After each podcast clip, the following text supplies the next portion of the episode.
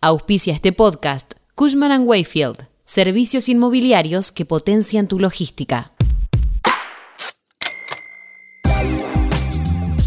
Los destinos de nieve tienen en promedio un 90% de ocupación. Los hoteleros registran un fuerte volumen de turistas extranjeros y esperan un boom para septiembre. ¡Y hace ¡pum!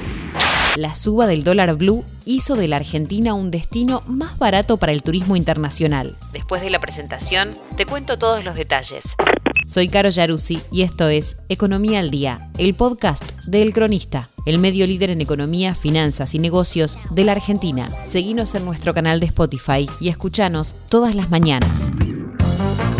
El valor del dólar blue convirtió a la Argentina en uno de los destinos turísticos internacionales más baratos. Sus ciudades y los destinos de nieve convocan a turistas de todo el mundo y muy especialmente de Brasil, Chile y Uruguay. Esto se traduce en niveles muy altos de ocupación hotelera con destinos de nieve que promedian el 90% con algunos que alcanzan picos del 100%, de acuerdo a los datos aportados por Roberto Amengual, presidente de la Asociación de Hoteles y Turismo.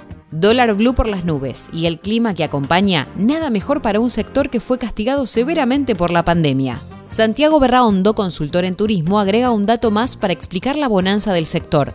Los destinos y hoteles orientados al turismo recreativo tienen mejor desempeño ahora que antes de la pandemia. El INDEC muestra que durante el periodo enero-abril de este año hubo un 5% más de ocupación que en el 2019.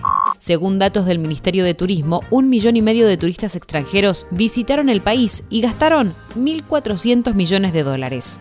Del total de extranjeros, Brasil representó el 22%, Uruguay el 17%, seguido por Chile 11%, Estados Unidos 10%, Paraguay 10% y España 4,6%.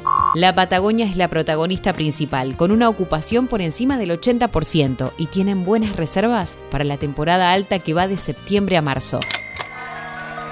Esto fue Economía al Día, el podcast del cronista.